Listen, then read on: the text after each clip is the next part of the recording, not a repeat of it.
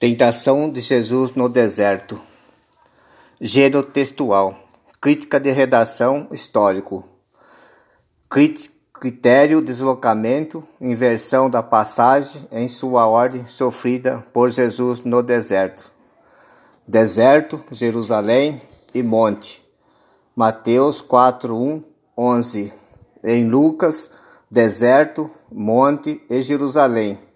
Lucas 4, 1, 14. Um dos dois evangelistas modifica a fonte comum. Após o batismo de Jesus, foi levado para o deserto, querendo o tentador desmoralizar Jesus. Era sua intenção, como tentou Adão e Eva, oferecendo suas riquezas no princípio, só que com Jesus não conseguiu. Assim somos tentado na intenção de desviar do caminho, ofertando suas coisas para ver as nossas atitudes de fé. Se estamos enraizados nos ensinamentos de Deus, como estava Jesus vencendo o seu adversário. Sua primeira tentação foi transformar essa pedra em pão. Jesus respondeu: não só de pão vive o homem, mas de todas as palavras que procedem da boca de Deus. Quis dizer Jesus: não é necessário que essas pedras se transformem em pão, pois Deus não deixará de prover o sustento, não deixará de faltar nada. Assim, devemos providenciar sustento para os necessitados que estão em dificuldade ou falta do pão em sua mesa. Segunda tentação. Então Jesus leva o ponto mais alto do templo e diz: Lança-te abaixo. Está escrito que Deus ordenará aos seus anjos para pegar em seus braços, não deixando cair. Jesus respondeu: Não tentará o Senhor teu Deus. Tentar a Deus é pretender dele um milagre sem motivo, faltando a confiança no mesmo Deus. Assim sempre estamos fazendo, pois não temos tanta confiança assim em Deus. Terceira tentação.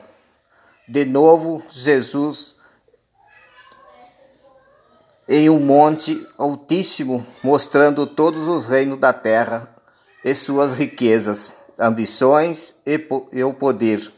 Jesus responde: tudo isso é fantasia e não a realidade.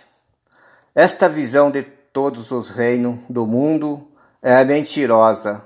Vanglória, arrogância e poder é uma coisa passageira, fica aí, não podemos levar levar. Tudo isso nada vai interessar. O tentador é mentiroso, considerado o pai da mentira. Mesmo assim, muitas vezes acabamos caindo em suas armadilhas, não olhando nossos irmãos que estão do nosso lado, que estão sendo explorados sem um meio digno de sobreviver. Muitas vezes não tem moradia, saúde, educação e um teto vivendo sobre os viadutos da cidade, pois as riquezas estão na mão de alguns, garantindo assim o poder nas costas dos outros, fechando nossos olhos para os necessitados, não partilhando nossa riqueza, vivendo no acúmulo. Quantas vezes fechamos o olho para essa situação? Que Deus nos ilumine e nos atitude e, as, e nos ensine a partilhar o que temos com quem não tem. É nosso dever para que todos tenham o seu pão de cada dia em sua mesa e não falte nada. Jesus diz: Vai-te embora, Satanás. Então Satanás os deixou, e eis que os anjos vieram e o serviram. Abraão passou na tentação, e Deus os abençoou.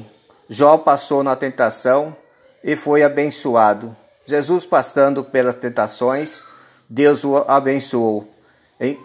Em Deus não tem divisão e nem preconceito. Todos são tratados igualmente. Hoje estamos passando por esse isolamento social, quando estamos distantes por causa dessas pandemias, sem poder ter contato com as outras pessoas. Será que não é uma tentação para ver até que ponto estamos enraizados na fé? No fim, com certeza, nós também seremos abençoados por Deus quando vencemos os confrontos com as nossas dificuldades quando chegarmos na Jerusalém Celeste, Jesus com certeza estará esperando pelos vencedores das tribulações da atualidade. Que Deus nos abençoe hoje e sempre. Amém.